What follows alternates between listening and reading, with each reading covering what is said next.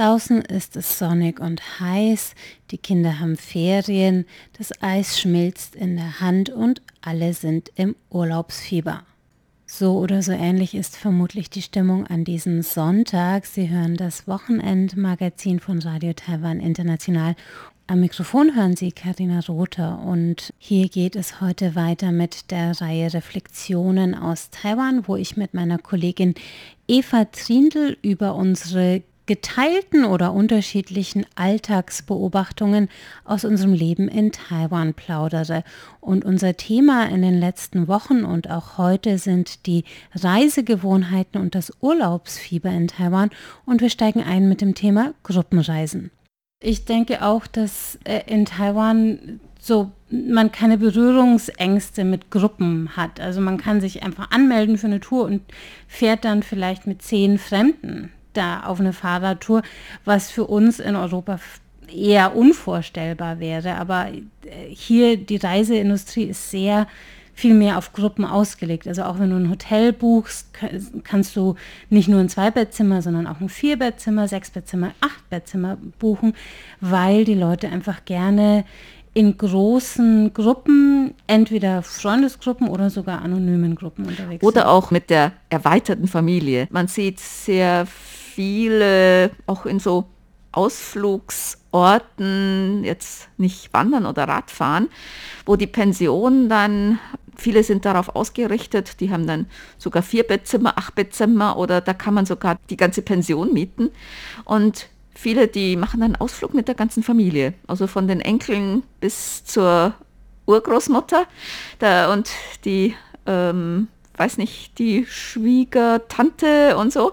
Und da machen dann alle zusammen Ausflug. Ne? Also das sehe ich hier sehr viel öfter, dass wirklich so große, erweiterte Familien dann. Da kommen dann alle Geschwister und sagen, ah, wir fahren jetzt mit unseren Eltern und alle Geschwister und die Kinder und dann vielleicht noch wer dazu.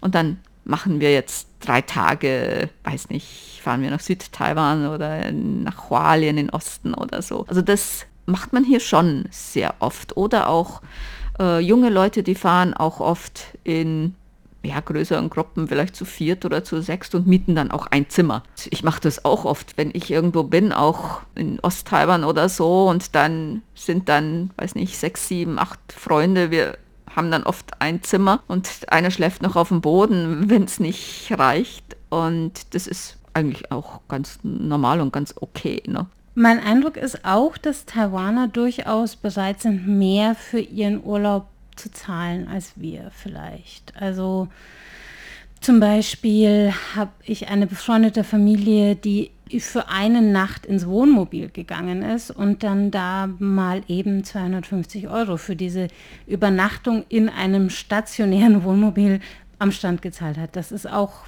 finde ich, schon ein bisschen extrem. Ja, also für Übernachtungen.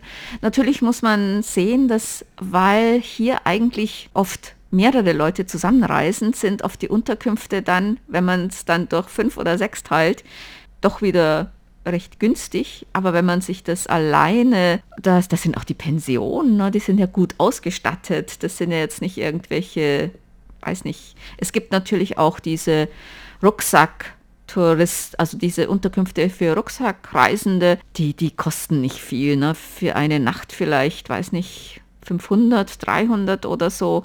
Das sind mal 10 Euro oder so, gibt es auch. Aber die normalen Zimmer, die sind sehr gut ausgestattet und die sind auch jetzt nicht so preiswert. Aber die Leute, die geben das schon aus, auch für den Urlaub und auch zum Essen und so. Also ich denke, ich sehe auch nicht, dass die Leute da wirklich knausrig sind. Urlaub ist Urlaub und da gönnen wir uns mal was, habe ich den Eindruck, ja. Was mir auch auffällt, ist, dass ein wirklich großer Wert gelegt wird auf die richtige Urlaubsausrüstung.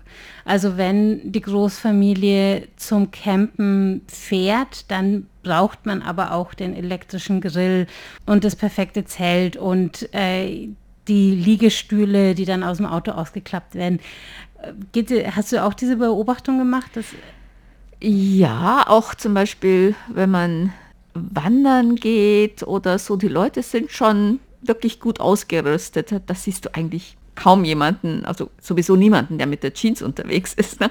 Und auch Leute, die zum Beispiel, wenn ich an der Ostküste mit dem Fahrrad entlang fahre, ne, ich mache das halt manchmal so zum Spaß, ne, mit so einem von der Pension ausgeliehenem, die nennen das hier Gemüsekorb-Fahrrad, ne, so ohne Gangschaltung, mit dem normalerweise die Oma zum Markt fährt. Ne? Und ich eier da halt so an der Straße entlang, ne? an der Küste entlang. Ne? Und alle anderen, die sind dann wirklich mit Rennrädern und also von Kopf bis Fuß wirklich total ausgestattet. Ne?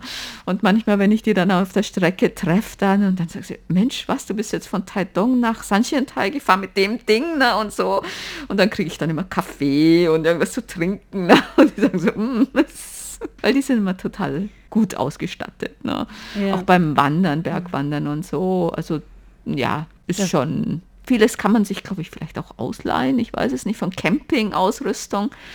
Aber ja, also die Leute hm, sind schon gut ausgerüstet hier, ne? Das Funktionskleidung und allem. Wird mir auch immer gesagt, was, du gehst so wandern, wenn ich dann irgendwie in meinem ollen Sport-T-Shirt und meinen schmutzigen Hiking-Boots auf den Berg gehe und alle anderen sind in perfekter Funktionskleidung und nagelneuen Schuhen unterwegs. Ähm, die Erfahrung habe ich auch schon gemacht, ja. Interessant, dass du sagst, man kann sich vieles ausleihen. Das ist auch ein großer Unterschied meiner Meinung nach, dass man, egal wo du hinkommst, ist es eigentlich Standard, dass du dann Schlafsäcke zum Beispiel nicht selber mitbringen musst. Zum Beispiel auf einer Berghütte. Mhm, auf die, vielen. Ja. Also auf vielen muss man schon selbst, aber jetzt immer mehr, also dass die halt schon Schlafsäcke haben. Oder auch, die haben teilweise äh, das sozusagen outgesourced dass da jemand dafür zuständig ist, der sich darum dann kümmert, ne? Und dass die dann immer bereit sind, ja. Oder auch das Essen gekocht wird dort zum Beispiel. Oder auch in den Campinganlagen, Campingplätzen, da kann man sich auch alles ausleihen.